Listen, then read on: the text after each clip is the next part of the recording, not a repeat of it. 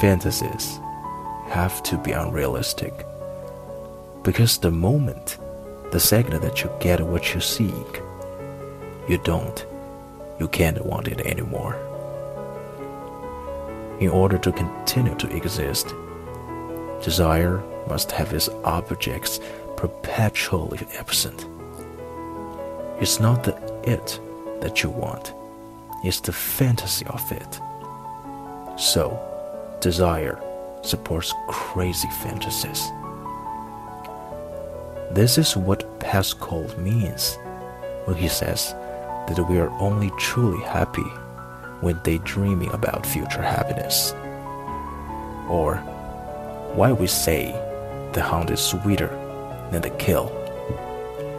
Or be careful what you wish for, not because you get it, but because you're doomed not to want it once you do.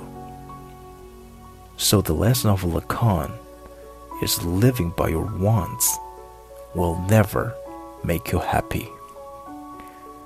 What it means to be fully human is to strive to live by ideas and ideals, not to measure your life by what you've attained in terms of your desires, but those small moments of integrity, compassion, rationality, even self sacrifice.